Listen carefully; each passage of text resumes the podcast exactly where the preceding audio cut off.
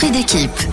Témoignages de femmes et d'hommes engagés dans la transformation de l'éducation nationale. Soyez les bienvenus dans ce podcast Esprit d'équipe. Dans cet épisode, nous avons décidé de vous présenter le métier de conseiller RH de proximité. Un nouveau métier apparu il y a deux ans dans les services académiques du ministère de l'Éducation nationale. Nous sommes au CIO de Bourg-en-Bresse, un matin de février, un jour un peu particulier pour deux de ses conseillères RH de proximité. Valérie de l'agence de la Loire est venue rejoindre Karine, qui travaille ici à l'agence de l'Ain, pour la suivre durant ses entretiens individuels avec des personnels. Elles les réalisent habituellement chacune de leur côté, mais aujourd'hui, elles vont partager leurs pratiques et leur expérience à l'issue de chaque échange. Un entretien d'une heure dédié à l'écoute des besoins des agents, un moment privilégié pour les guider dans leur démarche et les accompagner dans leur projet d'évolution professionnelle. Un sujet que Valérie et Karine incarnent d'ailleurs parfaitement au vu de leur parcours personnel. Moi, j'ai démarré ma carrière en service de gestion de personnel en 2000. Je suis ensuite euh, basculée sur euh, des missions d'intendance en collège et en lycée. Et quand les postes de ressources humaines de proximité euh, sont parus, ça a été pour moi comme une évidence de revenir à ce premier métier de ressources humaines, surtout de proximité, avec euh, voilà cette dimension euh, de proximité avec les gens et l'information de premier niveau qu'on pouvait apporter aux, aux agents. Comme pour Valérie, pour moi, c'était une évidence.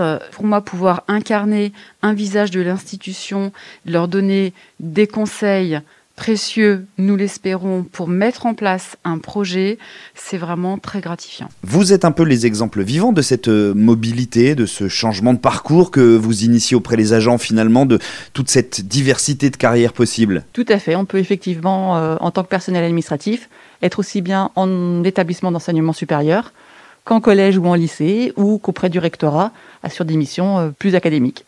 Ce monsieur, est-ce que tu peux éventuellement lui proposer ah bah oui, soit un rendez-vous, soit un rendez-vous sur Saint-Étienne, soit un rendez-vous téléphonique avec euh, avec moi. Parce que si on regarde, il, il est de Saint-Étienne. Donc j'imagine que c'était la proximité de la date du rendez-vous qui lui a fait prendre le rendez-vous téléphonique, mais ce serait quand même plus efficace. Oui, oui, si c'est moi qui y prends. Ouais. Comment est-ce que vous avez vu euh, évoluer les choses depuis que vous représentez, que vous êtes le visage de ces ressources humaines? L'évolution, c'est peut-être que les agents qui euh, se retrouvent parfois un petit peu isolés, ont du mal à identifier les différents interlocuteurs de l'institution, ont dorénavant un nom, un visage, un moment privilégié d'écoute qui leur est entièrement dédié à eux et à leur projet. Et en ce sens, c'est une humanisation de l'institution qui euh, est vraiment très importante et pour eux et pour nous. Moi, j'ai eu la chance au cours de ma carrière de bénéficier d'une vraie bienveillance de la part euh, des personnes qui m'ont géré. Et il m'a semblé important d'être à mon tour actrice de cette bienveillance. C'est cette euh, bienveillance qui vous plaît particulièrement dans votre mission? Oui, je crois que la bienveillance, c'est effectivement le, le premier mot, l'empathie, le fait de pouvoir accompagner les agents, de pouvoir être à leur écoute, de pouvoir essayer de leur proposer diverses solutions après, les agents restent acteurs de leur parcours, de leurs décisions. De manière très égoïste, c'est le fait qu'on nous dise merci au début de l'entretien, au milieu de l'entretien et à la fin de l'entretien, ce qui montre quand même que d'une part, ce service est utile et était nécessaire. C'est bien cette utilité de notre métier qui, moi, me fait vibrer. Ce métier, pour moi, c'est vraiment accompagné de manière très individualisée, des individus uniques qui ont un parcours et un interlocuteur privilégié, nous, conseillers RH de proximité, pour les accompagner le temps d'un entretien, mais également sur du long terme, puisqu'ils peuvent revenir vers nous dès qu'ils en ont besoin. Soit je te laisse te mettre sur le bout de table, ça moi je suis vis-à-vis avec elle, et euh, toi tu peux... Alors tu pourras intervenir d'ailleurs si tu veux aussi. On regarde un peu sur la plateforme Proxy RH, c'est aussi le moment de voir Ouais. peut-être euh, Rocket Chat. euh, Alors Karine, pardon, je vous coupe dans votre euh, préparation. J'entends des termes techniques, proxy RH, etc. Qu'est-ce que c'est? Ce sont les outils qui sont à votre disposition? Proxy RH, c'est la plateforme magique sur laquelle les agents peuvent prendre rendez-vous avec nous, échanger avec nous via un fil de conversation. Il y a aussi le côté pour les conseillers RH de proximité, puisque c'est notre base de ressources, et c'est sur ces ressources que nous allons travailler, Valérie et moi. Alors moi, j'aime beaucoup Rocket Chat, qui est en fait une messagerie privée euh, qui regroupe l'ensemble des conseillers de l'académie et qui nous permet alors à la fois voilà d'avoir des échanges professionnels malgré la distance, puisqu'on est parfois à 60, 120 kilomètres les uns des autres. On peut être très isolé, quand on est dans nos départements tout seul. Donc ça permet voilà d'avoir un groupe de travail euh, avec les, les collègues, puisqu'en fait tous les jours on discute à distance, ce qui permet effectivement de s'interroger sur les, nos pratiques professionnelles, donc questionnement professionnel, mais il y a aussi le petit côté machine à café virtuelle. Esprit d'équipe. C'est une enseignante qui était venue faire part de son mal-être, notamment par rapport à la situation qu'avait engendré Covid sur les classes à distance, sur euh, l'isolement des enseignants dans leurs pratiques, malgré ce qui avait été mis en place. Euh, elle est professeure de français. D'accord, donc ça va être l'accompagnement sur trouver quoi faire. Certains entretiens sont difficiles, presque même en charge émotionnelle.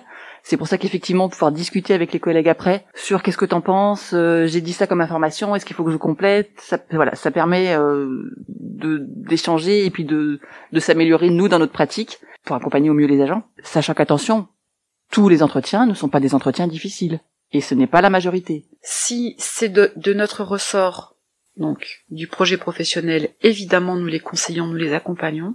Si ça n'est pas de notre ressort, nous les orientons vers les experts, vers les personnes adéquates, que ce soit les psychologues du travail, que ce soit le médecin de prévention, que ce soit le gestionnaire du rectorat si c'est des questions de carrière.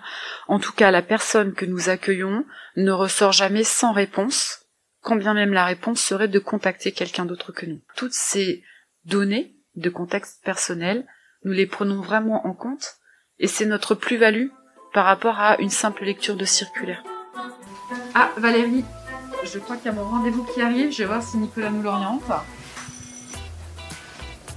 Bonjour monsieur Bonjour Je madame. crois que nous avons rendez-vous ensemble Oui, tout à fait. bah, Je vous en prie, hein. Merci beaucoup. installez-vous. Donc aujourd'hui nous avons un entretien qui aura une durée maximale d'une heure. Vous avez peut-être vu notre campagne pour nous contacter? Oui, tout à fait. Euh, et puis c'est après en, en discutant avec des collègues aussi. Euh, Vous nous avez contacté de façon personnelle, donc tout ce qu'on se dit aujourd'hui et tout ce que nous pourrons échanger est confidentiel. Je vis globalement tous les entretiens très bien parce que quelle que soit la disposition dans laquelle euh, les personnes que nous recevons arrivent, nous avons la chance toujours euh, d'avoir des personnes qui sont euh, bienveillantes à notre égard. Peut-être aussi parce que nous le sommes. Et quelle que soit la charge émotionnelle de l'entretien, c'est toujours un moment partagé où on sent qu'on a été utile. Alors, je vois la petite clepsydre qui commence à se vider. Est-ce que vous pensez que pour aujourd'hui, nous avons fait le tour des questions? Oui, je pense que oui. Vous m'avez apporté déjà euh, quelques éclairages. quelques- Parfait. On reçoit beaucoup d'enseignants puisque c'est quand même le plus gros de la masse salariale de l'éducation nationale. Mais après, on reçoit des personnels administratifs, euh, des hum, AESH, des assistants d'éducation, des infirmières, euh, des psy-EN, des- ponctuellement des personnels de direction, des titulaires et des contractuels. On reçoit tous les agents qui, qui sont employés par l'éducation nationale. Euh, alors, débrief de ce monsieur. Sur le, sur le déroulé, du coup, comme c'est la première fois qu'on est toutes les deux ensemble, hein, euh, tu as une structure à, peu près identique ou... Oui. Oui, oui. J'ai pas tout à fait la même présentation, le même cadrage que toi, mais je dis les mêmes choses, mais à ma façon, quoi. Et puis, euh, et après, oui, effectivement, quoi, voilà, laisser, laisser parler la personne, et puis euh, revenir après au fur et à mesure sur les différents dispositifs qui peuvent, euh, qu'elle peut mettre en place, quoi. Ouais. Oui, oui, non, c'est, euh, c'est assez similaire. hein. Ouais, donc le, le cadre, et euh, c'est vrai que je la laisse parler à chaque fois, alors c'est bête, hein, mais dans la marge ou en couleur, je note un petit peu les choses sur lesquelles je vais revenir. Oui, alors ça, par contre, ouais, tes, tes codes couleurs, je vais peut-être euh, te les Pas piquer. Euh, oui. Ah, pas, mais en tout cas, l'idée du code couleur, c'est pas mal. Mais euh, Valérie, dites-moi, vous n'êtes pas toute seule dans cette aventure? Bien sûr que non. Déjà, on a le partenariat principal avec les agents, les personnes qu'on reçoit. Ensuite, effectivement, on est toute une équipe de conseillers sur l'académie. Donc voilà, avec les divers échanges qu'on peut peut avoir, et puis les réunions de service entre conseillers et avec aussi nos directeurs départementaux, puisqu'on est euh, toutes et tous sous le sous la responsabilité hiérarchique d'un directeur départemental. Et puis à côté de ça, eh ben, nous avons les, interactions avec les différents services de gestion, médicaux, sociaux, euh, du rectorat ou des DSDEN euh, dans l'académie. Ce collectif, il est primordial pour pouvoir mutualiser nos compétences et valoriser les compétences que nous avons acquises les uns et les autres, mais aussi pour mettre beaucoup de joie et de bonne humeur dans cette équipe qui est très dynamique.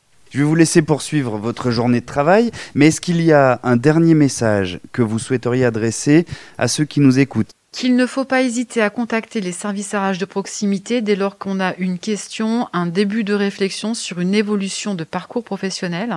Ça n'est pas destiné qu'aux seules personnes qui souhaitent se reconvertir, mais bien qui ont besoin d'un moment de réflexion, euh, d'un moment de pause pour envisager l'avenir sereinement. J'aurais pas dit mieux.